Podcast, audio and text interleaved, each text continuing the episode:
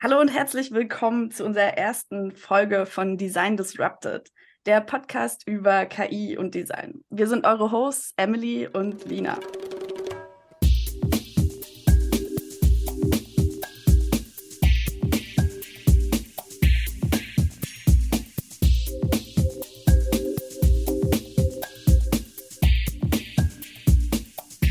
In dieser Folge geht es um die Bedeutung von Text-to-Image-Tools für DesignerInnen. Ist KI-Bildgenerierung nur ein weiteres Tool aller Photoshop? Ja, und wir haben heute das Glück, mit einem Experten auf dem Gebiet der KI-Bildsynthese zu reden, Fabian Mosele. Hi, Fabian. Hallo, schön hier zu sein. Bevor wir dich kurz vorstellen, starten wir mit einer kleinen Aufgabe. Beschreibe mal die Situation, in der du dich gerade befindest als Text-to-Image-Prompt. um, three people inside squares in the living room. Uh, camera from Mac, low quality. Damit hast du schon allen offenbar, dass wir über Zoom aufnehmen. Aber sehr, sehr akkurat. um, ähm, ich werde dich mal ganz kurz vorstellen, damit die ZuhörerInnen wissen, mit wem wir hier reden. Fabian Mosele ist Mediendesigner, Künstler und beschäftigt sich außerdem mit Animation. Du hast einen Bachelor in Design und Kunst an der Freien Universität in Bozen absolviert und bist gerade Studierender im Master an der Hochschule für Künste in Bremen im Fachbereich digitale Medien. Fabian erforscht die sich entwickelnde Welt der KI-gestützten generativen Medien und Werkzeuge, ihre Beziehung zur Remix-Kultur und ihre Auswirkungen auf das Individuum. Haben wir irgendwas vergessen? Möchtest du gern irgendwas zu dir ergänzen? Ich glaube, da war alles dort. Alles sehr richtig. Ja, vielleicht ganz kurz, wie wir so ein bisschen auf dich aufmerksam geworden sind. Ich habe vor einem Jahr, glaube ich, dein Projekt Digital Folktales gesehen. Also um es den ZuhörerInnen kurz zu erklären, du hast mit GPT-3 Geschichten generieren lassen, diese Geschichten zusätzlich mit generiertem Bildmaterial untermalt, um es mal kurz ein bisschen runterzubrechen. Und in dem Jahr habe ich mich, wie gesagt, ganz ähnlich mit einem Projekt beschäftigt, habe irgendwie auch mit GPT-3 Geschichten beziehungsweise kleine Rituale, Reime, Lyrics generieren lassen über die Zukunft von DesignerInnen und habe dann später so ein bisschen versucht, diese entstandenen Geschichten mit DALI 2 bildlich zu untermalen und habe dann angefangen, erstmal so ein bisschen Prompts einzugeben und habe das dann auch irgendwie ganz eng mit Emmy zusammen gemacht. Seitdem waren wir so ein bisschen tief drin in dem Thema KI-Bildgenerierung. Einige kennen dich bestimmt auch über die AI-Timeline, wo du aufgezeigt hast, welche Meilensteine in der KI-Bildgenerierung stattfanden und welche neuen Tools aufkamen. Und die war neulich sogar Teil von einem Workshop, den wir besucht haben, von einem Stable Diffusion Workshop. Ach was, das wusste ich nicht. ja, das ja noch viele weitere Projekte im Bereich KI-Bildgenerierung oder generell. Möchtest du uns da vielleicht mal dein Lieblingsprojekt vorstellen? Oh, Lieblingsprojekt. Oder du darfst doch ein wahlloses Projekt vorstellen. ja, das Buch, das mag ich sehr und irgendwie auch nach ein Jahr jetzt ist, mag ich es noch sehr viel. Deswegen ist es ein gutes Projekt, finde ich. ähm, das habe ich auch hier. Oh, wow. Wir werden dann im Nachhinein den Zuhörern ein paar Links zur Verfügung stellen. Dann können sie sich das Buch mal anschauen. Es hat mich, wie gesagt, damals auch ziemlich fasziniert und fand es sehr schön auch gestaltet. Ja, die Idee war auch schon, die generative Medien ein bisschen raus aus dem Computer zu bringen und es in ein sehr physisches Format und Medium zu machen. Und seitdem ich schon ein bisschen Buch bin konnte, habe ich mir die Zeit genommen und sehr viele von den Büchern so, so physisch zu binden und alles und zu drucken. Und ja, irgendwie hat es total ein anderes Feeling, es in der Hände zu haben und dort KI-generierte Texte zu lesen. Ja, total. Das, das finden wir auch immer super spannend, wenn wir irgendwie Workshops geben oder Projekte machen, die halt erstmal nur im Computer stattfinden, sie dann in einem späteren Schritt in die, in die analoge Welt zu holen, dass man auf einmal irgendwas, was man nicht greifen konnte, auf einmal greifen kann. Das finde ich irgendwie auch immer einen total spannenden Aspekt. Ja, und dann kann man die Sachen auch nicht mehr, da kann man die Sachen nicht mehr äh, verändern. Ja, dann genau. Im Buch. Auch Ja. hier die Geschichten ist das sehr schwierig, die Geschichten zu finden, die eigentlich im Buch sein sollten, welche nicht. Ähm, vielleicht so ein bisschen überleitende Worte. Uns interessiert es total, wie du eigentlich auf das Thema KI gekommen bist. Wie hat bei dir alles so angefangen? Gab es irgendwie einen springenden Punkt, wo du gesagt hast, hey, das ist total spannend, was hier passiert, ich muss da jetzt mit einsteigen? Oder wie, wie lief das bei dir so ab? Irgendwie in Bozen an der Uni dort haben wir Design und Künste gemacht und ich hatte in 2019 ein Projekt gemacht, das hieß Copyright Proof Cakes. Da habe ich Kuchen gebackt. Das war ganz lustig. aber damals, da hatte ich nicht so wirklich KI benutzt, aber ich hatte über Article 13 gesprochen. Das war noch derzeit so eine EU-Regulament, dass Leute dachten, dass wir nicht mehr Memes machen konnten wegen Urheberrecht und solche Sachen und das Algorithmus zum Beispiel wie auf YouTube und so. Und dort habe ich mich für das erste Mal mit KI so befassen, aber ich hatte nicht so wirklich echte KI benutzt. Das kam nur danach an meiner Bachelorarbeit SmartU. Das sind so fünf Episoden, so Animationen. Und dort, also irgendwie war, hatte ich angefangen, da hatte ich angefangen zu denken, okay, was ist irgendwie das interessanteste und wichtige Thema für mich in der, im Bereich Big Tech? Und davor hatte ich mich schon ein bisschen über Datensammlung und so Sachen gelesen. Und irgendwie bin ich auf Algorithmus gekommen. Und dann nur von dort, es war Ende 2020, dann von dort habe ich so alle die verschiedenen Sachen so gefunden und gesucht und da hatte ich fürs erste Mal so echte KI in meinem Prozess benutzt und so und dann auch in ein Produkt gehabt. Und ja, das, das, das war ein bisschen mein Kickstarter. Ja, sehr cool. Ich habe tatsächlich gestern mit Emily überlegt, was, wie, wie sind wir eigentlich dazu gekommen? Und es fing irgendwie damit an, dass wir uns vor, ich glaube, zwei, drei Jahren relativ intensiv mit Staubsaugrobotern beschäftigt haben, unabhängig voneinander und dann auch zusammen.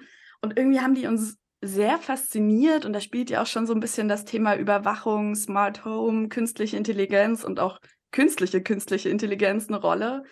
Und so ziemlich zeitgleich haben wir dann zusammen unser erstes Projekt gemacht, das hieß AI-Fonds damals noch mit Runway ML ähm, haben wir einen eigenen Datensatz zusammengestellt aus, ich glaube, 500 verschiedenen Schriften und Bildern von Mustern und haben dann mit StyleGAN 2 eine eigene Schrift generiert. Und das war für uns so ein bisschen das erste Projekt, an dem wir so ein bisschen Berührungspunkte mit KI hatten und seitdem hat uns das auch nicht mehr wirklich losgelassen. Seitdem sind wir da irgendwie immer mit am, am Wuseln. Also war für uns so total, also für dich sicherlich auch, aber total faszinierend, das erste Mal irgendwie so richtig was auszuprobieren und zu sehen, krass, hier, hier generieren sich irgendwie Welten, die man sich gar nicht so erdenken konnte.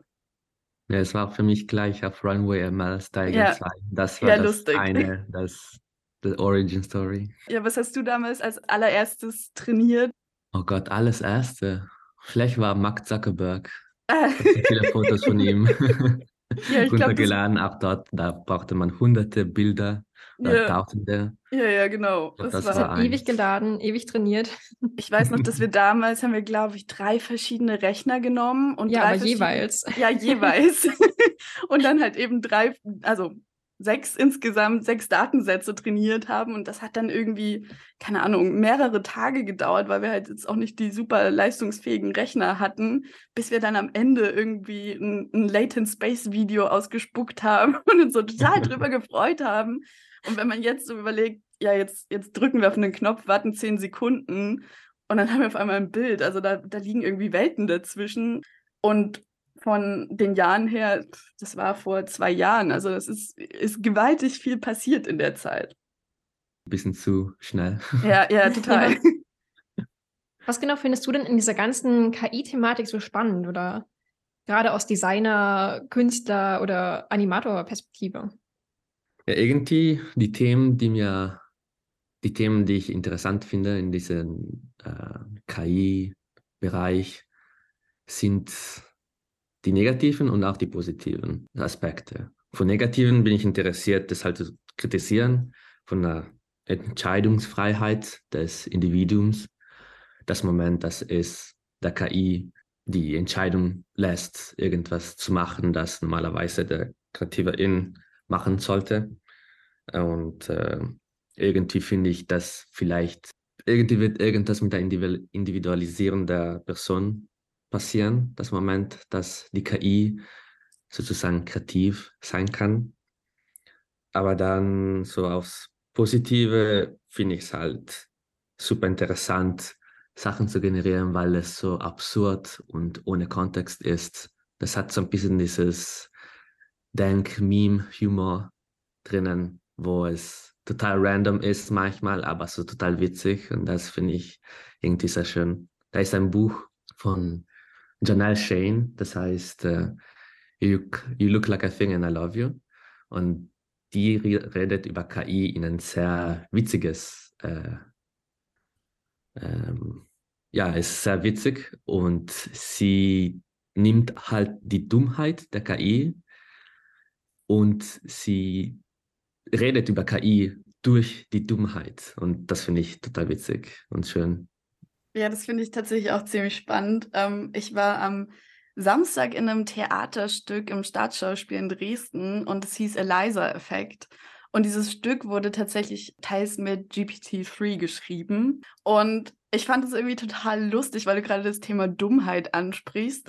Ähm, es ist ja ganz oft so, ähm, wenn man Text generieren lässt, gerade wenn man das nicht in, auf Englisch macht, sondern auf Deutsch, dass man ganz oft irgendwie so weirde Wörter bekommt, also so ein Mix aus Deutsch und Englisch. Und am lustigsten fand ich eben immer, dass dieser Content Loop halt irgendwann passiert, dass immer wieder derselbe Satz am Ende vorgelesen wird. Und das fand ich irgendwie in dem, in dem Theaterstück ziemlich prägend, dass man so man hat ja selber irgendwie Erfahrung gemacht und auf einmal spielt da jemand Theater und es kommt immer wieder und immer wieder derselbe Satz. Und das hat man halt irgendwie in diesem Tool schon so oft erlebt. Das fand ich irgendwie, ja, fand ich irgendwie total lustig. Also, wie gesagt, weil du das auch gerade ansprachst, mit dieser, mit diesem Humor auch an die Sache ranzugehen und gar nicht immer, also klar, die, die negativen Aspekte, die sind total wichtig, die sollten wir bedenken und keinesfalls vergessen. Aber ich finde es auch total spannend, mit einer humoristischen Sicht an die Sachen ranzugehen und einfach auch so ein bisschen Neugierde und Spaß am Experiment zu haben. Ja, deswegen finde ich ChatGPT auch nicht so interessant, weil es nur funktionell ist und es hat nicht diese, äh, ja, Kreativität, jetzt Kreativität ist nicht das richtige Wort, aber es, es ist zu pragmatisch. ja, ja, ja. Ja, genau. Also wie Emmy vorhin schon erzählt hat, wir haben so ein bisschen überlegt, über was könnten wir so in der ersten Folge reden. Und dadurch, dass wir alle drei ja irgendwie GestalterInnen sind und alle drei auch diese Technologien und Werkzeuge benutzen, wollen wir so ein bisschen darüber reden, was eigentlich die Bedeutung von den Technologien oder von Text-to-Image-Tools für uns DesignerInnen ist. Und um so ein bisschen in das Thema reinzukommen, wollen wir von dir wissen, Fabian, wie du dich eigentlich so in den letzten anderthalb Jahren gefühlt hast, als dieses Thema KI-Bildgenerierung oder Video oder Text oder auch Sound äh, immer bedeutender wurde. Also gerade als Studierender, wie fühlt es sich eigentlich an, wenn auf einen Schlag eine neue Welle an Tools aufkommt, die man so vorher gar nicht, gar nicht so wirklich kannte? Also ich fand es voll spannend und erfrischend auch, weil irgendwie habe ich so das Gefühl, wir sind in eine Welt gewachsen, wo alles schon gab. Alles wurde schon gemacht. Und was es noch gibt, ist halt, was wir davor schon hatten und nur anders gezeigt. Und so eine neue Technologie zu haben, dass solche neue Welten generieren kann und irgendwie die Idee des Kreieren total verändert, das finde ich total spannend, ja. Ja, bei uns war es eigentlich ähnlich. Also wir waren auch total fasziniert, was jetzt auf einmal, was da jetzt auf einmal losgeht. Und wir hatten irgendwie das Glück, dass wir so eine kleine Gruppe an Studierenden waren, die tatsächlich letztes Jahr im Juni eine Ausstellung gestaltet und kuratiert hatten. Und die hieß Outside the Bounding Box. Und da ging es eben um junge Designpositionen zu künstlicher Intelligenz und es war irgendwie für uns so das erste, erste große Event, was wir irgendwie gehostet haben und gestaltet haben. Und das war für uns alle, glaube ich, so ein bisschen der, der Zeitpunkt, um noch so ein bisschen tiefer in das Thema einzusteigen. Und ich Aber ich habe, also wenn man mal guckt, im April 22 kam ja dann DALI 2 quasi raus. Und ich habe im Juni oder so schon meinen Zugang bekommen. Und es war halt perfekt zu dieser Zeit. Wir hatten die Ausstellung, wir waren super im Thema. Und dann war es eben möglich, erstmal so ein bisschen ein paar Prompts einzugeben und so völlig ohne System irgendwelche Sachen auszuprobieren. Ich glaube, wir haben auch damals angefangen, mit irgendwelchen berühmten Personen, die man so kennt, in irgendwie weirde Szenarien reinzuquetschen. Um, ähm, und das war irgendwie eine Zeit, die war, die war voller Faszination und Neugier. Also für mich gab es einen Moment, den ich irgendwie ein bisschen komisch fand, in dem ich, da war ich irgendwie so positiv und negativ berührt, weil ähm, ich glaube Ende Juni war es, da hat so eine große internationale, ein großes internationales Modemagazin, Cosmopolitan, hast du wahrscheinlich mitbekommen, oh, yeah.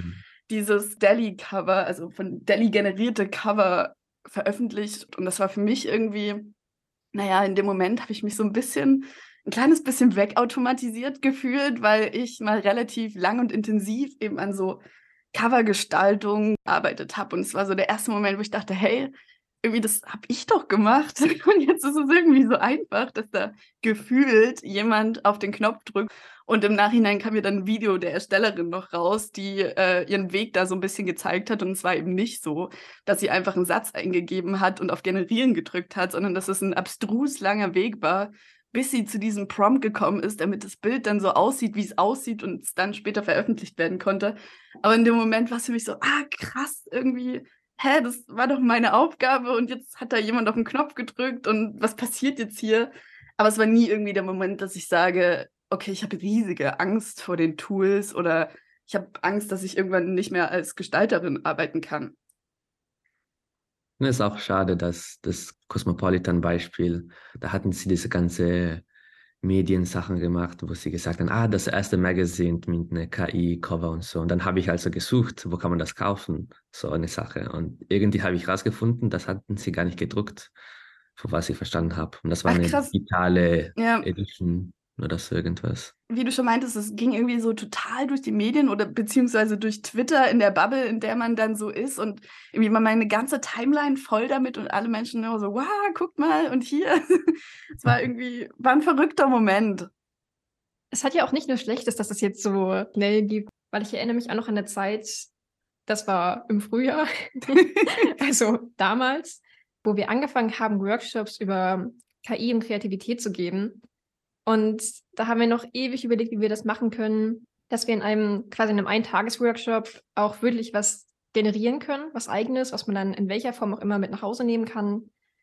Und wollten das damals noch mit Stylegarn machen. Und das war ja quasi unmöglich, weil es ewig gedauert hätte, bis man seinen Datensatz zusammen hätte, bis man das trainiert hätte, bis man dann einen vernünftigen Output hätte. Und dann hatte Lina, wie eben erwähnt, einen Delhi-Zugang und ja, zehn Sekunden, fertig war's. Ja, das ist ein bisschen das Ding, das mich äh, Angst macht, dass alles ein bisschen zu schnell geht. Und das ist dann ein bisschen das Problem, dass alles automatisiert wird. Und ja. ist nicht wirklich das Problem von den KünstlerInnen, aber das Problem von den Firmen und die großen Brands, die dann ihren Content so wirklich automatisieren können und uns bombardieren können mit Content. Wie sieht es denn in deinem Umfeld aus? Gibt es da auch Ängste benutzen das vielleicht auch irgendwie Studierende, Textgenerierung, Video, Sound, Bild? Überraschenderweise nicht so viele. Ich komme also von digitalen Medienfachbereich, wo ich denke, ja, das ist halt das Bereich, wo die ja. Leute nutzen. Aber irgendwie, nein, dort bin irgendwie ich der eine, das, äh, wenn du Fragen über das hast, wo du gehst, ja. aber seitdem ich einen Workshop gemacht habe mit einer Freundin von mir über diese Sachen, da haben Leute ein bisschen angefangen zu benutzen und ein paar Modelle zu feintunen und so. Oder ChatGPT zu benutzen, aber das ist auch generell. Aber es gab eigentlich einen anderen AI-Art-Workshop und da gab es eine ganz lange E-Mail-Kette, wo Leute sich so wirklich äh, ähm, so negativ reagiert haben an äh, diese generative Medien. Und ja, das war ganz interessant, weil so eine Diskussion hatte ich nicht so wirklich gesehen an der HFK Bremen hier. Aber anscheinend haben die Leute auch von, das sind Fachbereiche von Design und Kunst auch, und die haben schon sehr starke Bedenken geäußert. Ja. Krass. Ja, heftig. Das hätte ich jetzt nicht erwartet, dass da auch innerhalb der Hochschule, ähm, dass sich da so, so Stimmen äh, irgendwie zusammengetan haben und sich wehren wollten. Also ich kann ja mal kurz von, von meinem Studium berichten. Also ich muss sagen, bei uns ist es definitiv Teil des Studiums geworden. Auch der Podcast entsteht jetzt in einem Rahmen von einem Modul und soll dann natürlich noch länger als mein Studium gehen, aber war jetzt ein guter, guter Anfangspunkt. Und es beschäftigen sich mittlerweile auch jüngere Semester mit Bildgenerierung, die das sehr oft als Inspirationsquelle für ihre Gestaltung nutzen. Gerade in Sachen Produktdesign wird da viel einfach auch mal ausprobiert, was man sich sonst so nicht vorstellen kann. Ganz abstruse Sachen auch eingegeben. Manche benutzen die generierten Bilder als Output für ihre Publikationen und unterstützen so geschriebene Texte mit Bildmaterial. Es gibt natürlich aber auch einzelne Stimmen, die das, wie, wie du vorhin schon meintest, es gibt immer Stimmen, die, die sich da melden und sagen, hey, irgendwie, das finden wir gar nicht gut und wir wollen das nicht. Und das ist auch, ist auch natürlich richtig, dass es solche Stimmen gibt. Und es gibt auch viele Leute, die so gar nichts damit zu tun haben bei uns an der Hochschule, was ebenfalls auch okay ist. Aber ich würde sagen, so die, die Menschen, die sich damit beschäftigen, die haben keine große Angst vor dem Thema. Es ist eher so ein bisschen die Neugierde und die Lust auf das Experiment, was man so, was man so in der Stimmung merkt. Aber auch ganz oft dieses Thema Überforderung und auch was du gerade meintest mit dieser Zeit, dass es alles so, so schnell passiert ist und man eigentlich gar nicht mehr hinterherkommt, alles zu erfassen und da irgendwie sich so seine Nische zu suchen und da drin zu bleiben, weil gefühlt nach zwei Monaten gibt es dann ein neues Modell, das irgendwie ein ganz anderes Interface hat und dann sitzt man wieder da und hat keine Ahnung, wo man wie drücken muss. Ja, ich habe auch so ein bisschen das Gefühl, dass die Leute, die es von Neugier jetzt so neu benutzen, in Design oder so, und auch die, die so gegen das sind, nicht so viele Leute wissen eigentlich, wie die Technologie so funktioniert. Und dann haben sie irgendwie ihre eigenen Ideen, wie das funktioniert. Und dann benutzen sie es halt in Wege, das vielleicht nicht so gut sind oder kritisieren es in Wege, dass es nicht so wahr ist. Und irgendwie, ja, ist sehr gut, dass viele Leute das benutzen und es auch kritisieren. Aber vielleicht manchmal braucht man auch ein bisschen ein, äh, halt das zu erforschen und zu verstehen, okay, was ist eigentlich hinter der Technologie, was ist das? Es ist nicht nur ein ganz einfaches Interface, das du generieren klickst und das macht dir ein Bild. Da ist so viel mehr hinten. Ja, das stellen wir auch immer wieder fest, dass irgendwie, also klar, es, es gibt diese Begeisterung, Menschen benutzen das, aber so richtig verstehen kann es niemand so richtig, weil es irgendwie immer noch dieses, dieses große Problem an KI Blackbox ist. Man, also für viele Menschen, vergesse ich auch immer, dass man irgendwie in so einer, so einer krassen Bubble drin ist, wo Menschen wissen, wie was funktioniert. Wenn man aber mal nicht in der Bubble ist, sieht man erstmal, wie viele Menschen gar keinen Zugang dazu haben und eben auch, wie du beschrieben hast, gar nicht wissen, wie das funktioniert und da ist ja klar, dass sich dann irgendwie falsche Wahrheiten auftun oder eben auch Ängste schüren, dass Menschen sagen, hey, irgendwie, ich habe ein bisschen Sorge vor den ganzen Tools und oder halt eben darüber berichten, dass sie gar nicht wissen, was sie damit anfangen sollen, weil es eben gar kein, gar kein Hintergrundwissen gibt. Ich habe das neulich auch meiner Freundin gezeigt und die konnte meine Faszination dafür überhaupt nicht nachvollziehen. Ich habe ihr dann so dieses Damals war es noch diese Delhi-Demo, wo man dann schauen konnte, okay, man generiert jetzt die Couch da oder da. Ihr habt sie bestimmt gesehen. Und sie war so, ja, okay, warum bist du davon so besessen? Warum ist das jetzt so krass? ist halt so ein Bild und so ein Bild. Und konnte überhaupt nicht verstehen, warum das jetzt so das krasse neue Ding ist. Oder ein anderes Beispiel. Ich habe das auch mal vor ein paar Neunklässlern vorgestellt und ich war auch so total, Leute, das ist so krass, das ist wie die Fotografie das, das ist so ein bedeutender Punkt in der Geschichte. Und die waren, ja, ist halt ein TikTok-Trend, interessiert uns nicht. Das fand ich ja, auch genau, total, total lustig, also lustig und traurig irgendwie, ja. dass die dann damit ankommen. Ja, es ist halt ein TikTok-Trend, so what? ja, kann ich auch. Ich weiß nicht. Ich stecke da nicht so drin in der TikTok-Bubble, von daher. Benutzt du TikTok? Nein, aber ich habe schon gesehen, dieses Different Dimension Meeting, ja, TikTok und auch andere Firmen, das es gemacht haben. Ja. Ja, das wird sich irgendwie in einen KI-Filter verwandeln in den Mainstream vielleicht. Und Ja. was die Leute da wissen werden, ist nur, ah ja, das ist ein Filter auf Instagram oder TikTok. Exakt. Und das ist ein Text-to-Image, Machine Learning-Modell, das das und das macht und so. Naja. Ja, wir können ja auch noch mal so ein bisschen über das Thema Werkzeug reden. Wie Emmy schon so am Anfang gesagt hatte, so ein bisschen ketzerisch kann man, kann man eigentlich fragen, ob diese KI-basierte Bildgenerierung eigentlich nur im Grunde genommen ein weiteres Werkzeug wie Photoshop ist. Puh, also ich habe nicht vor so lange her ein bisschen recherchiert, was die Geschichte von Photoshop war, weil ich war auch so ein bisschen so intrigued zu sehen, wie das war, weil irgendwie hat es schon sehr Ähnliches. Und ich habe dann auch ein Interview-Video genommen und es ein bisschen äh, geeditet und ein bisschen Stable Diffusion raufgemacht und äh, äh, auf YouTube getan. Und weil irgendwie in diesem Interview von Photoshop von der 90er, glaube ich, war es, da haben sie so wirklich über alle Themen gesprochen, die wir jetzt sprechen. Von das Manipulieren der Realität zu das Urerberecht, von wem gehört dieses Bild und ja, dass man digitale Bilder so einfach verändern kann. Also von dem Sinne hat es sehr wirklich viel äh, in common mit Photoshop. Aber dann andererseits, manche Leute sagen, ah ja, diese Textbildgenerierung ist nichts Besonderes, weil man konnte das schon alles mit Photoshop machen, deswegen ist es jetzt auch nicht ein Problem.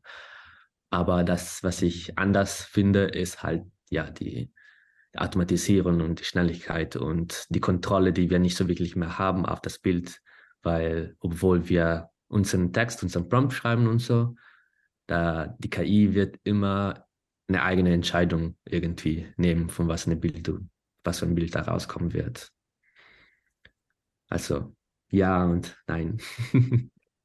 Wie ist denn das bei dir? Nutzt du das auch wie Photoshop? Das heißt, du hast schon einen konkreten Plan, okay, ich möchte das am Ende raushaben, ich bearbeite das jetzt so und so oder ich prompte das jetzt so und so oder nutzt du Ha. das völlig anders? Ja, nicht, nicht so wirklich. Ich bin nicht eine von den Leuten, die ein Bild nimmt und dann ein In-Painting drinnen macht oder Out-Painting oder so viel irgendwie. In meinem, was ich mache, ich, ich denke, dass ich nicht viel mit sozusagen Bilder, einzelne Bilder arbeite. Also schon, ich mag es zu experimentieren und erforschen und halt verschiedene Prompts probieren und alles und dort Sachen erforschen. Aber ich glaube, die Erforschung, die ich mache, ist dann mehr aufs Modelle äh, trainieren und jetzt gerade auch das mit Video und Animation zusammen zu integrieren und so. Also eigentlich benutze ich es mehr auf ähm, als Erforschung und Experimente so für Mhm. einen eher größeren Projekt mehr als auf einzelne kleine Sachen, zum Beispiel wie ein Bild zu verändern auf Photoshop. Ja, was mich immer so, also es gibt so ein Zitat von Nietzsche, was mich irgendwie seit mein, durch mein ganzes Studium begleitet hat. Unser Schreibzeug arbeitet mit an unseren Gedanken. Und ich habe mir das dann so ein bisschen umgemünzt, so von wegen, die Werkzeuge, die beeinflussen irgendwie immer das Ergebnis der Gestaltung. Ich kann mich da nicht ausklammern. Ich finde, man sieht immer, wenn, wenn Menschen, also klar, wenn, wenn Menschen analoge Techniken nutzen, erkennt man oft, okay, das ist jetzt Technik XY oder Stift XY und genauso aber auch mit den digitalen Werkzeugen. Also ich finde, man, man erkennt ganz oft, okay, das wurde jetzt, die, diese App wurde irgendwie mit Figma gestaltet, weil es irgendwie, es gibt halt diese, diese Interface-Elemente, es gibt diese, auch so eine Art Templates, die man da benutzt. Und was ich jetzt so verrückt finde, haben wir eigentlich ein Werkzeug, ein Tool, das vermeintlich selber gestaltet, also selber visuell gestaltet. Und wir gestalten quasi nur die Eingabe, den Text. Und ich finde, es ist eine ganz spannende Frage, inwieweit dieses Prompt-Design oder Prompt-Schreiben eine Aufgabe von DesignerInnen wird. Also ist das jetzt irgendwie das neue Ding, dass Sprache zur visuellen Gestaltung genutzt wird? Sind wir da jetzt voll dran, wenn wir irgendwann alle nur noch mit Wörtern zu tun haben? Naja, das ist eine ganz gute Frage. Irgendwie, ich denke persönlich, es wird jetzt nicht nur über das Text tun haben oder das Prompt, Das wird sicherlich größer werden und so und Leute werden sich mehr mit denen arbeiten und so und das lernen. Aber ja, es gibt schon sehr viel mehr hinten, dass man wissen kann. Und wenn man sich drinnen ins Thema kommt, wo man so viel mehr erforschen kann, dass jetzt nicht nur das beschränkte Text ist. Obwohl dann andererseits, ja, das ist auch nur ein sehr beschränktes Medium des Textes, mit dem man ein Bild generieren kann, das auch dann nicht so kontrollierbar ist. Und vielleicht das Gefühl, das man kriegt, wenn man das viel benutzt, dass man irgendwie ein bisschen verstehen kann, was die KI damit interpretieren kann mit dem Text. Ja, vielleicht das Gefühl oder das Wissen, obwohl es nicht so wichtig ein Wissen sein kann, ist, was DesignerInnen vielleicht lernen werden. Weiß nicht so genau. Es muss ja auch nicht mal nur quasi Text als Interface für Gestaltung sein. In Midjourney gibt es jetzt zum Beispiel auch die Möglichkeit, dass man einfach zwei Bilder quasi zusammen merged. Ja, kann man so sagen. Und dann meinetwegen ein bestimmtes Bild äh, im Stil von dem und dem Gemälde und dem und dem Bildmotiv haben möchte. Und dann sucht man sich halt ein Gemälde von dem und dem und ein Bildmotiv von einer Pflanze oder was auch immer und hat dann am Ende genau das Bild, was man gern haben möchte. Und da muss man ja im Grunde gar nichts schreiben. Oder gar nicht mal wissen, wie denn überhaupt eine Pflanze geschrieben wird. Das ist ein bisschen das Ängstliche, dass, ah, das ist so einfach, jeder kann es machen. Unsere Arbeit, das werden alle machen können und deswegen sind wir, haben wir keine Chance in der Zukunft. Aber andererseits ist es schon anders. Zum Beispiel, äh, ja, ich nehme zwei Bilder aus das Internet und ich tue sie zusammen mit der KI-Bildgenerator und dann habe ich etwas. Oder okay, ich habe meine Werke, ich mache sie gerade, ich gestalte sie in einen Weg, weil ich schon weiß, dass diese Bilder dann ein Dataset sein werden für Stable Diffusion. Hast du schon mal probiert, ähm, einen Datensatz auf Basis von deinen eigenen Designs oder von deinen eigenen Arbeiten zu machen? Das ist, was ich gerade probiere, irgendwie mit meinem Projekt, das ich gerade mache, ist irgendwie, ich gestalte gerade so Character Designs und ich habe probiert mit Niji Journey. Das ist so eine, so wie Mid Journey, aber ein bisschen anders, mehr für Illustration. Äh, ich habe probiert, Varianten von demselben Bild zu machen, die ich gemacht habe. Und dann von dort irgendwie einen größeren Dataset von Bildern zu haben. Und dann habe ich ein Stable Diffusion Modell gefeintuned auf die Bilder dort. Und irgendwie jetzt kann ich so ein bisschen dieses Charakter, das ich so gestaltet habe, generieren es ist, das hat schon ein bisschen ein anderes Gefühl. Es fühlt sich man mehr, dass es mehr meins ist irgendwie. Mhm. Fast. Obwohl ich noch sehr viel KI in dem Prozess benutzt habe. Aber ja, es hat schon ein bisschen ein anderes Gefühl, das so zu machen. Und das, das hat schon Potenzial wahrscheinlich. Ja, verrückt. Ich habe, äh, als wir diesen Stable Diffusion Workshop hatten, meinen eigenen Datensatz mit Bildern von mir gemacht, weil ich dachte, hey, lustig, fügst du dich mal irgendwie in, in irgendwelche coolen Szenen mit ein. Und ich glaube, mein Datensatz war ein bisschen schlecht. ich hatte so immer dasselbe Outfit an, irgendwie so ziemlich dieselbe Beleuchtung und die Bilder waren auch total schlecht aufgelöst. Und naja, ich habe mir nichts wirklich dabei gedacht, habe dann eben das Modell bei, bei Stable Diffusion trainieren lassen und dann irgendwann mal ausprobiert. Das sah wirklich furchtbar aus. Mich hat es total verzogen. Irgendwie, man konnte mich so grob erkennen. Also, ich habe so einen relativ markanten Pony, der war immer on fleek, aber der Rest sah immer furchtbar aus. Aber irgendwie finde ich das auch ziemlich spannend. Also gerade bei, bei Stable Diffusion hat man ja, anders als bei, bei Delhi oder Midjourney, unglaublich viele Regler, die man irgendwie hin und her schieben, äh, schieben kann, unglaublich viele Parameter, mit denen man arbeiten kann. Und ich finde, es hat auch erstmal eine Weile gebraucht, um dieses Interface so ein bisschen zu verstehen und zu verstehen, okay, was, was macht jetzt das, was macht das, wie viele Steps brauche ich und so weiter und so fort. Und wenn man sich da so ein bisschen reingefuchst hat, dann wurde das mit der Zeit immer besser und immer besser. Ich bin, ich bin immer noch nicht zufrieden.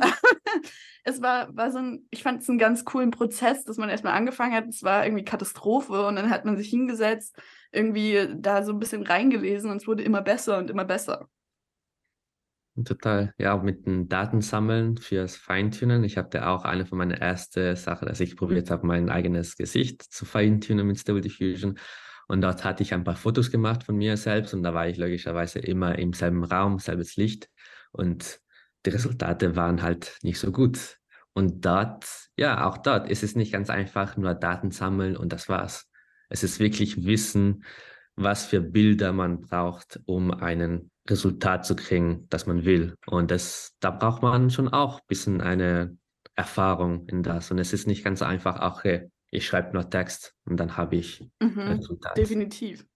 Also eine völlig unberechtigte Angst, dass jetzt alle denken, jeder kann Gestalter werden, das innerhalb von Sekunden.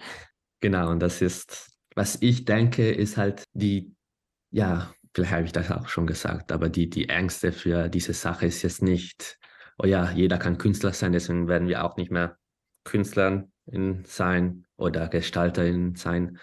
Aber das Problem ist mehr große Firmen, dass es automatisieren und in der Automatisierung verlieren wir das Mensch und okay, die werden nie qualitative Resultate kriegen, aber die werden diese sehr schlechte qualitative, aber in großer Quantität Content produzieren können und wir sehen schon jetzt, dass Content immer kürzer wird, immer simpler.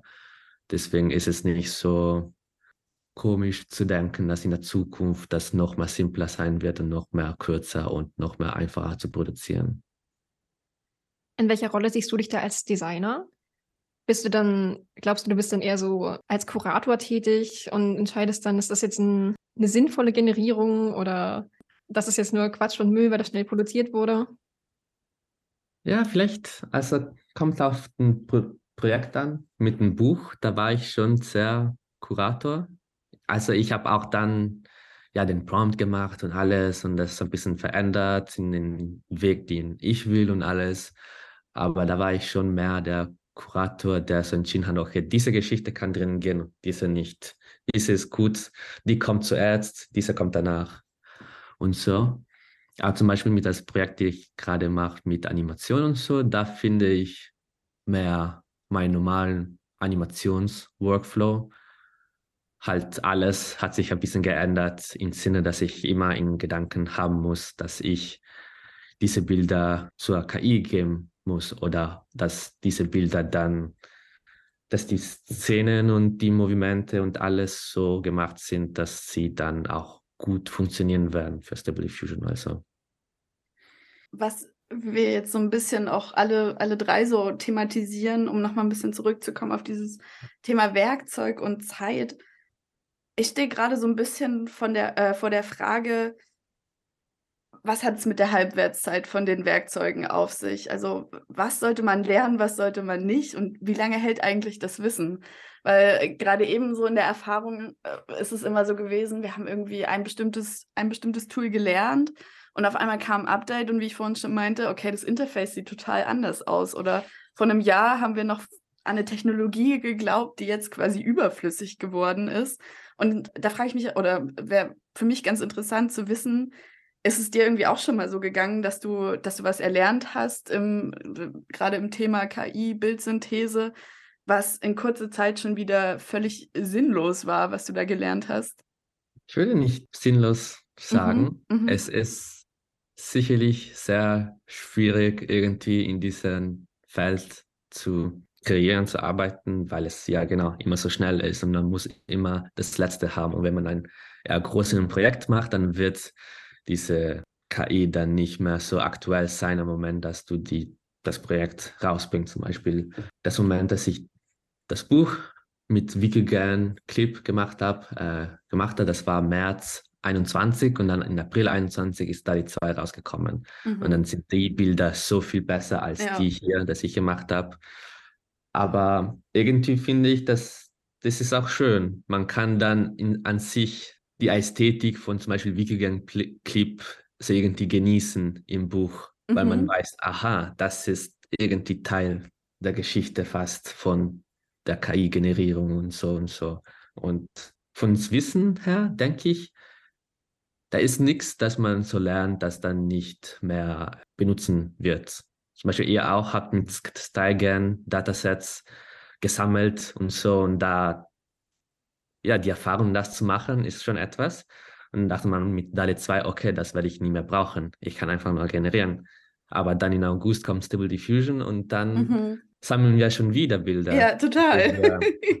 Sachen feintunen. Und wenn man das schon früher gemacht hat, dann hat man schon ein bisschen einen Wissen, wie man das besser machen kann. Und deswegen, na, ich denke, ich denke schon, es ist, da ist, da lohnt sich schon immer, diese Sachen zu, zu lernen. Obwohl dann, ja, genau, da ist das Risiko, dass sich die Sachen voll viel ändern. Da muss man halt immer die ganze Zeit aktuell sein und so. Und das könnte vielleicht nicht so für alle sein. Ja, also wie gesagt, ich finde es jetzt schon schwierig. Also gerade wenn man irgendwie auf, auf Twitter unterwegs ist und dann so in seine Timeline guckt und irgendwie gefühlt jeden Tag kommt was Neues, Krasses raus und ich sitze dann da und denke mir so, wow, Hilfe, ich komme gar nicht mehr hinterher. Denke mir dann immer so, krass, wie, wie, wie soll man denn da jetzt überhaupt noch mithalten? Oder besser, besser gesagt, muss man da überhaupt mithalten? Ja, das ist auch eine gute Frage. Muss man da? Ist es wirklich das Wichtigste, immer mit der letzten Technologie zu arbeiten oder kann man sich auch in eine fokalisieren und dann die benutzen? Ich sehe ein paar Leute, die noch Wikigen oder Stagen benutzen in der Arbeiten und ja, gut für die. Also wenn du deins findest, dann kannst schon, du kannst schon dort bleiben und nicht mit dem Letzten des Letzten gehen, weil mhm. irgendwie am Ende die älteren KI-Modellen haben auch schon etwas Interessanten, dass es vielleicht jetzt mit Stable Diffusion nicht mehr so gibt oder so. Mm, ich fand das irgendwie gerade so schön, dass du das angesprochen hast mit deinem Buch und dass die Ästhetik ja quasi nicht veraltet ist, aber jetzt nicht mehr, also die, die Bilder, nicht, nicht dein Buch, ähm, dass Ah ja, äh, also Fabian zeigt uns gerade so ein paar Bilder aus dem Buch ähm, dass es eben nicht diese ultra hoch aufgelösten, perfekten Bilder sind, sondern dass sie halt irgendwo ihre, ihre Macken und Fehler haben. Und das fanden wir damals bei StyleGAN auch irgendwie so faszinierend, dass da irgendwie Bilder rausgekommen sind, die eben nicht perfekt waren, die eben nicht super aufgelöst waren. Und irgendwie hat das was, hat das was mit einem gemacht, wenn man sich dann selber noch in diese Bilder so ein bisschen reindenken konnte und sagen, hey, cool, und guck mal, das könnte das und das sein. Oder auch gerade bei der Schrift okay, am Anfang sah sie ziemlich perfekt aus, weil wir wirklich perfekte Bilder im Datensatz hatten.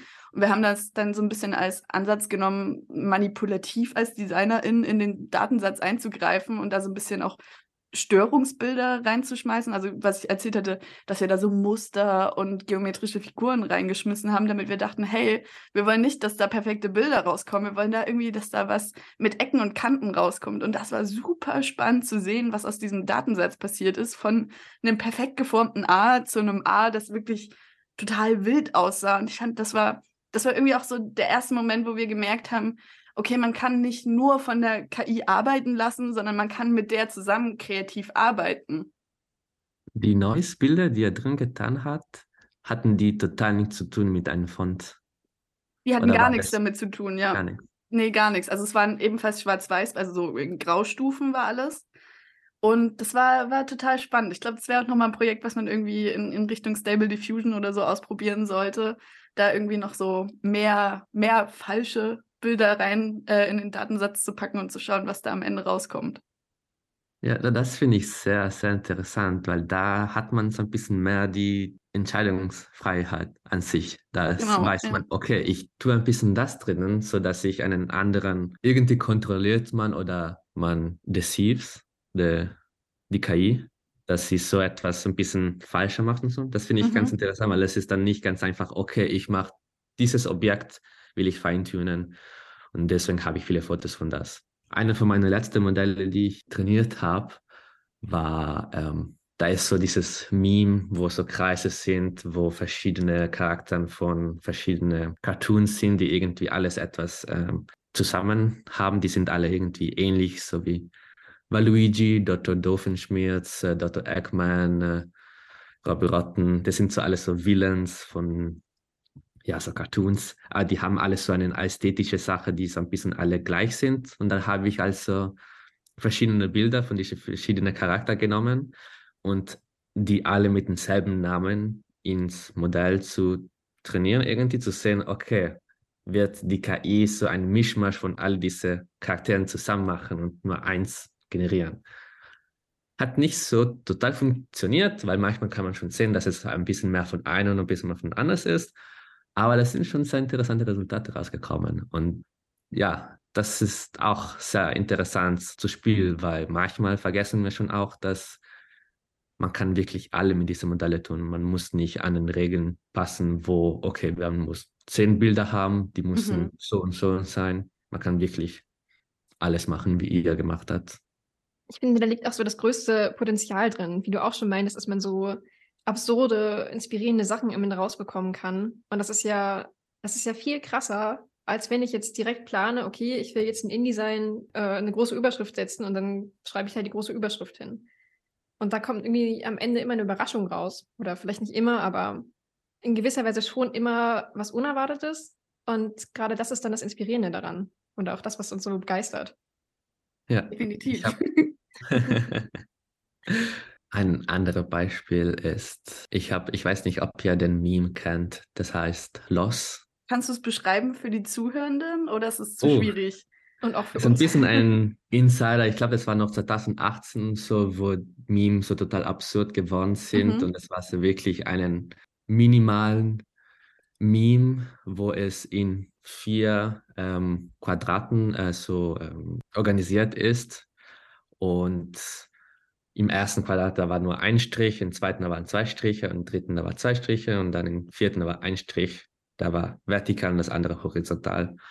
Und ja, das ist ein bisschen ein Meme geworden, wo alle Bilder, die so diesen Pattern im Bild haben, sind so als dieses Meme da gezeichnet und Leute hatten es immer ganz witzig zu sehen, ah, das ist das Meme dort und so. Und dann habe ich probiert, kann die KI das auch so irgendwie dieses Pattern so rausnehmen und das verstehen und Memes verstehen und das dann wieder generieren irgendwie hat es nicht funktioniert. ein bisschen zu abstrakt in, ja. in Dataset und so. Vielleicht war auch mein Dataset nicht das Beste. Aber irgendwie kommen da schon auch sehr eher absurde Memes raus, die schon ein bisschen so ausschauen, als ob das das Meme wäre, aber mhm. die sind es nicht. Aber das finde ich auch mit Memes sehr interessant. Ja, total. Ähm, wahrscheinlich habt ihr auch äh, gesehen, diese ganze No-AI-Protest mit mhm. ArtStation, mhm. wo Künstler auf ArtStation, die wollten nicht, äh, dass ihre Daten benutzt wurden für die Modelle, für die KI. Deswegen haben sie alle ähm, so dieses Bild gepostet mit das Wort AI und einen roten Zeichen, das so Nein sagt. Und was ich sehr interessant fand, ist, dass dann die Leute im KI-Feld, die haben diese Ikonografie genommen und damit gespielt und mhm. so Image to Image mit das gemacht und Modelle gefeintuned auf diese Ikonografie von dieser Ikone, die als Protestikone so darstellt und die haben es total 180, 360 auf der Ikonografie gemacht und das irgendwie neu gestaltet und es hat total eine neue ähm, ein neues Sinn rausgekommen.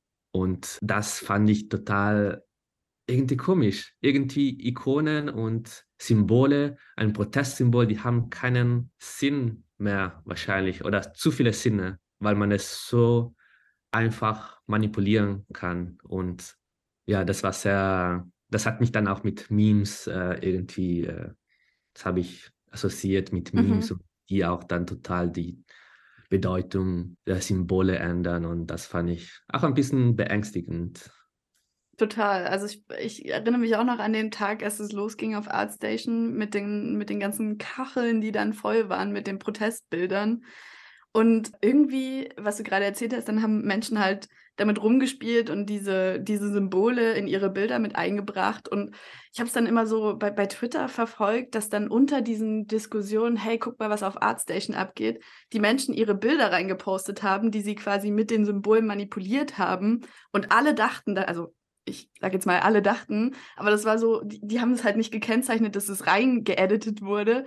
Und dann wurde dazu mal gesagt, hey krass, die Bilder sind jetzt schon im Datensatz drin und wir können gar nichts mehr generieren, weil überall dieses durchgestrichene AI-Symbol ist.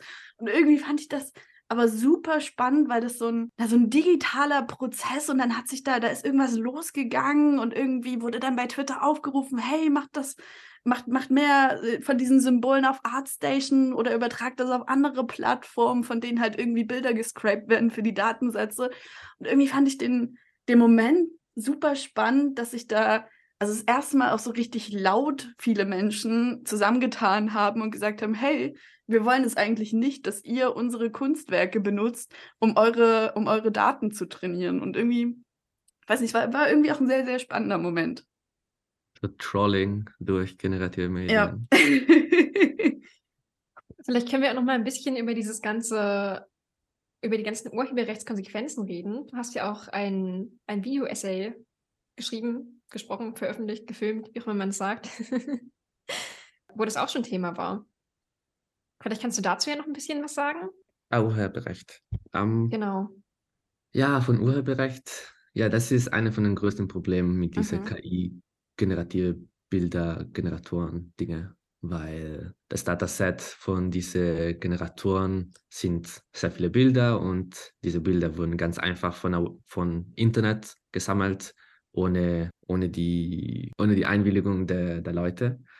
Und sehr, sehr viele von den Bildern waren mit Urheberrecht und alles. Und ja, das ist irgendwie ein großes Dilemma, dass wir, jetzt ist es nicht so ähnlich, aber wir hatten schon irgendwas solches mit Nap Napster und so in 2000, mhm. wo Musik und alles mit das Internet Urheberrecht, da wussten alle, was machen wir jetzt? Wir können nicht mehr unsere Lieder monetisieren, weil alle gratis auf das Internet haben. Und irgendwie haben wir dann eine Lösung gefunden mit Spotify und die andere, ganz andere Sachen.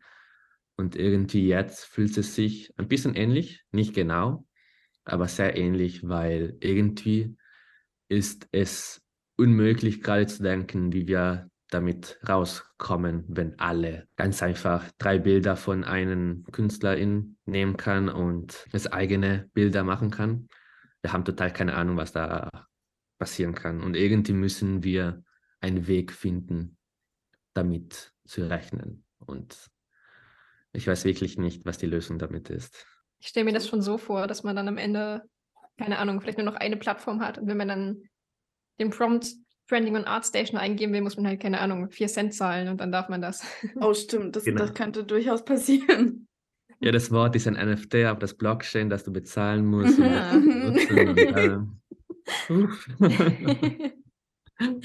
ich frage mich halt immer, inwieweit die Technologie, also wenn wir jetzt nochmal zurückdenken, wir kommen alle aus der Gestaltung, inwieweit das eine Rolle spielen sollte, wenn wir eben gerade noch diese Probleme haben, von wegen, dass KünstlerInnen ihre Arbeiten weggenommen werden, im Sinne von, wir können einfach in einem Prompt einen Satz schreiben, wie mit Greg Rukowski, dass du dann einfach seinen Namen hinzufügst und dann quasi Arbeiten in seinem Stil ähm, generieren lässt, in, inwieweit wir das irgendwie als DesignerInnen beeinflussen können oder wie weit, also, oder wie wir damit umgehen sollen ich habe irgendwie auch noch keine Lösung dafür.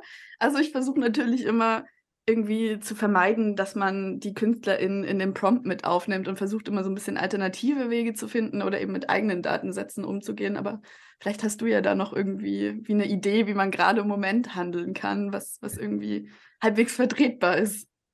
Also ich persönlich in meine Werke, ich habe vor ein paar Tagen meine Collagen wieder gesehen ich bin seit am Anfang immer mit so Remix-Kultur mhm. zu tun, so Collagen aus Magazinen zu machen und dann Charakteren, die ein Urheberrecht haben, irgendwie reinterpretieren in einem neuen Medium und so. Deswegen habe ich schon eher Erfahrung, meine Projekte, die mit Urheberrecht zu tun haben. Und was ich daraus gekriegt habe, ist, wir sollten schon Fair Use haben, mhm. die Sachen von anderen zu benutzen in unserem eigenen Kontext, wenn wir die rekontextualisieren. Und irgendwie, dass die eine schlechte Sache ist, wenn die andere Person finanziell geschadet wird. Wie die andere Person irgendwie. Jemand kauft nicht mehr die Bilder von der eine Künstlerin, weil diese andere Firma das automatisiert hat und die eigene Bilder von dort genommen hat und Sachen generiert. Das hat dann einen finanziellen Schaden und das ist dann hundertprozentig falsch und das sollte man nicht machen. Aber ich bin schon der Idee, dass man kann schon ein bisschen locker mit das gehen, mhm. mhm. weil Fair Use und Remix, Remix, das ist schon eine Sache von vielen Jahren jetzt und irgendwie, man das richtig macht, dann passt es schon, aber Vielleicht sollte man auch einfach zu den, zu den Bildern, die man generiert, immer den Prompt dazu äh, zeigen. Also, dass man immer sichtbar macht, hey, das ist jetzt das Bild, was rausgekommen ist und das ist der Prompt dazu, weil dann sieht man auch, okay, das, da habe ich irgendwie Künstlerin XY oder Style of XY eingegeben. Fände ich, also versuche ich auch immer zu machen, dass wenn ich was generiere, dass irgendwo auch der, der Prompt dazu steht, damit man versteht, okay, wie ist das überhaupt zustande gekommen. Ja, das hilft sicherlich und das ist sicherlich etwas Gutes, weil dann kann man ein bisschen mehr verstehen von das Prozess, weil was dahinter steckt und so, weil obwohl man jetzt einen Namen von einem Künstler benutzt oder nicht, da wird irgendwie immer irgendeinen Urheberrecht ins Bild sein, den man nicht so wirklich sehen kann. Ich muss sagen, ich kann mir aber auch wirklich schwer vorstellen, dass es ernsthafte Konsequenzen für meinetwegen einen bestimmten Illustrator hat, der jetzt äh, Bilder in einem bestimmten Stil illustriert, noch Auftragsarbeiten annimmt und jetzt machen das Leute einfach selber zu Hause. Aber so ein Original hat ja auch immer noch einen ganz eigenen Wert wenn man wirklich ein Bild von diesem Illustrator haben möchte, kann ich mir schwer vorstellen, dass Leute denken, ach, dann generiere ich mir einfach eins. Und dann ist es ja das Gleiche. Weil das ist es irgendwie nicht, oder? Vielleicht wird das Wert der echten Künstlerin mehr Wert, also die werden mehr Wert kriegen wegen dieser KI-Bilder. Vielleicht mhm. schon. Mhm. Es, obwohl, wenn man da denkt, vielleicht wie mit Amazon wird man ganz einfach beim billigsten Ort gehen, wo man das Resultat am billigsten kriegt und Leute werden nicht mehr so wirklich daran denken. Ja, ich denke auch, dass es so ein bisschen ambivalent ist. Also ich denke, es wird die eine Gruppe von Menschen geben, die, die sagen, hey, ich will es unbedingt von der, die Illustratorin haben, aber auch die eine Gruppe, wie du gerade meintest, die es einfach schnell und billig haben möchte und es dann halt irgendwie selber generiert und selbst ausdruckt. Ja, ich gucke mal auf die Uhr und wir haben, glaube ich, relativ lange gequatscht. also, ich weiß nicht, willst du noch irgendwas, willst du noch irgendwas loswerden, irgendwas, was, was dir auf dem Herzen liegt? Vielleicht ein, ein Tipp an die Studierenden, an die Designstudierenden. Vielleicht hast du da irgendwas, hast du irgendein ein super cooles Tool, was super viel Spaß macht oder irgendeine, irgendeine Inspirationsseite oder irgendeinen Workflow, den du gern empfehlen wollen würdest? Uff, Schwierige Frage. Kannst auch skippen. Wenn du keinen Tipp hast, ist auch okay. Ich würde sagen, vielleicht mein Tipp ist halt, wenn man so einen Generator benutzt, immer ein bisschen recherchieren, was da hinten ist und mhm. woher das kommt und von wem gehört das. Ist es jetzt von OpenAI? Ist es jetzt Open Source? Ist es von Google? Und halt nur ein bisschen das Hintergrund zu verstehen, so dass man ein bisschen mehr eine Idee hat, woher das kommt und warum kann das und warum kann das manche Sachen nicht und dass man ein bisschen, äh, genau, dass man nicht Tools benutzt mit null Ahnung, mhm. wie die funktionieren oder woher die kommen. Das finde ich ein, ein super Tipp und eigentlich auch ein ziemlich gutes Schlussfazit. Ja, dann bleibt es für uns nur noch zu sagen, vielen Dank, Fabian, für das interessante Gespräch. Das war wirklich sehr reichhaltig und hat uns viel, viel Freude gemacht. Und danke auch den Zuhörenden, die bis jetzt zugehört haben. Ja, wenn Fabian nichts mehr anfügen möchte, dann. Also danke an euch. Wir danken auch. Ihr findet alle Informationen, Links und Shownotes auf unserer Website. Dort gibt es dann auch eine Publikation über den Podcast. Und wir freuen uns aufs nächste Mal. genau, dann auf Wiedersehen und schön, dass du dabei warst, Fabian. Okay. Ciao. Ciao.